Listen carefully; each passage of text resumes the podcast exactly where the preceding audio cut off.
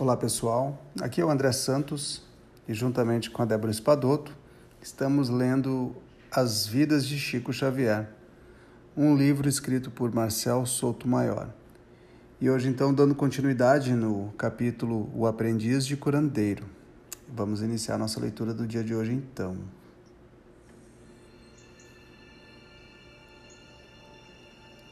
No fim do ano, cientistas russos se candidataram a estudar o fenômeno mineiro.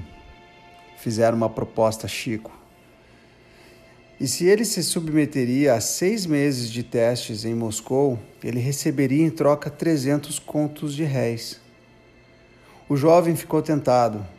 O dinheiro era suficiente para construir 50 casas populares. Uma fortuna para quem ainda estava às voltas com a primeira prestação das oito do seu chapéu novo. Emmanuel entrou em cena e quebrou as ilusões do candidato a cobaia. Diz o Emmanuel: Se quiser ir, pode ir. Eu fico. Chico precisava ter cuidado.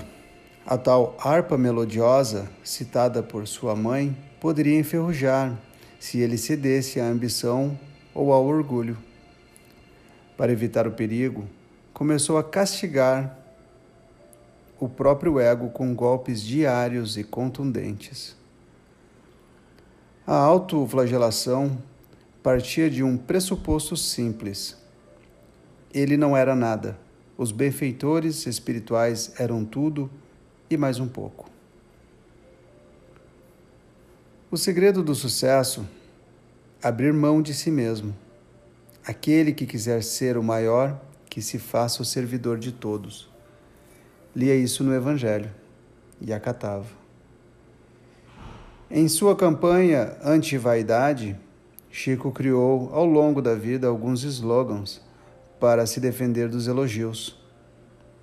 Sou apenas Cisco Xavier, era um deles. Ele fazia questão de proclamar a própria absoluta insignificância. Afinal de contas, era um servidor quase inútil da doutrina espírita, o mais pequenino de todos. Um, o aprendiz de curandeiro, um nada, mais imperfeito que os outros. A lista de metáforas autodepreciativas crescia a cada ano e Chico se, se, Chico se apresentaria como um graveto que se confunde com o pó, um animal em serviço, uma besta encarregada de transportar documentos dos espíritos, uma tomada entre dois mundos. Nenhuma das frases de efeito afastava os devotos e os bajuladores. Um dia, diante de uma mulher quase de joelho a seus pés, ele apelou: não me elogie assim, é desconcertante.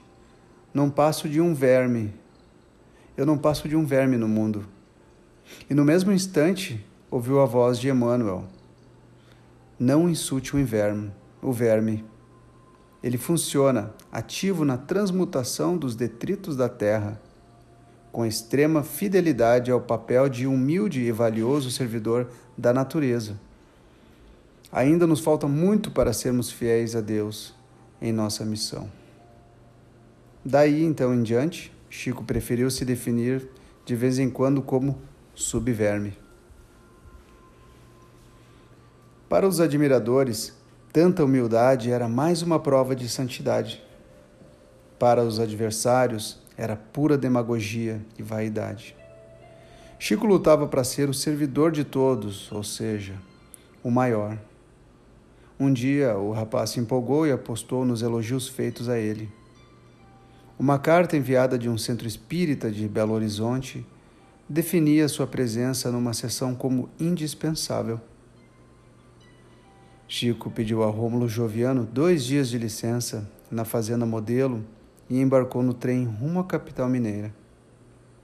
No vagão, ele foi surpreendido pela aparição de Emmanuel. Então ele disse: você se julga indispensável e, por isso, rompeu todos os obstáculos para viajar como quem realiza uma tarefa fundamental. Já refletiu que o serviço do ganha-pão é indispensável a você?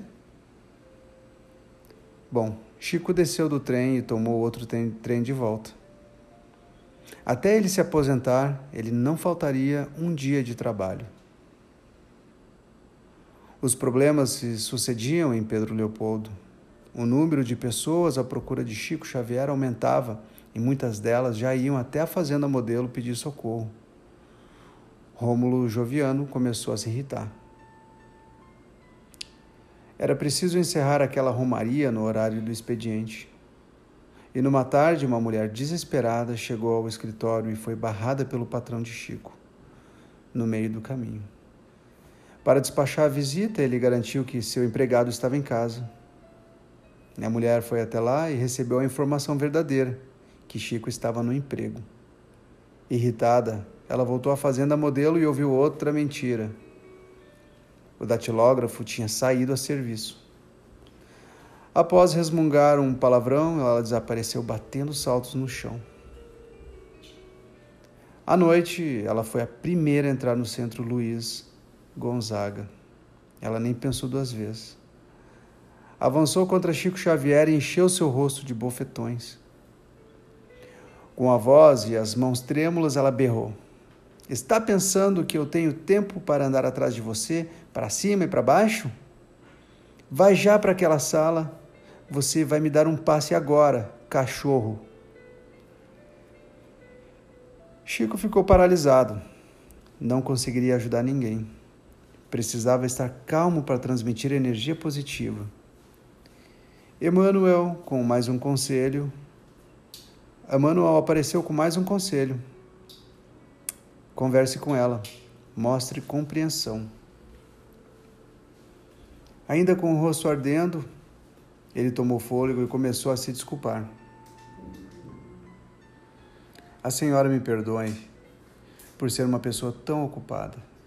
Não pude atendê-la em meu emprego porque meu chefe não permite. A senhora compreende, estou ali para servir a empresa que me paga. Eu não posso ser demitido porque tenho irmãos para ajudar. E a mulher começou a chorar. Chico voltou ao normal e obedeceu à ordem, quando ela virou as costas, ele perguntou ao seu companheiro invisível se não teve razão de ficar irritado. Diz Emmanuel então: Você está com razão, mas ela está com a necessidade. Para se acalmar, se lembrou de um dos mandamentos ouvidos de Emmanuel. Sua missão é formar livros e leitores. Formar leitores é suportar suas exigências sem censuras.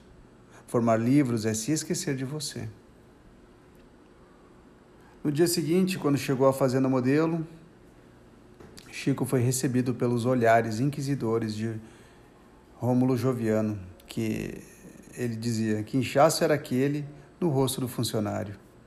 O Chico disfarçou e disse: Bati na porta. E preferiu o silêncio quando o patrão retrucou: Dos dois lados? Então, gente, eu vou ficando por aqui. Né? E essa história é bem interessante, cada vez mais interessante. E a gente vê a maneira como o Chico se autodescrevia, né? Se ele foi o ícone, o ícone espírita, como foi, né? Se ele trabalhou tanto como ele trabalhou e ainda se dizia insignificante, imagina quem somos nós na fila do pão, né? Para refletir um pouco. Então, espero que vocês tenham gostado da minha leitura do dia de hoje e até o nosso próximo encontro. Um grande abraço.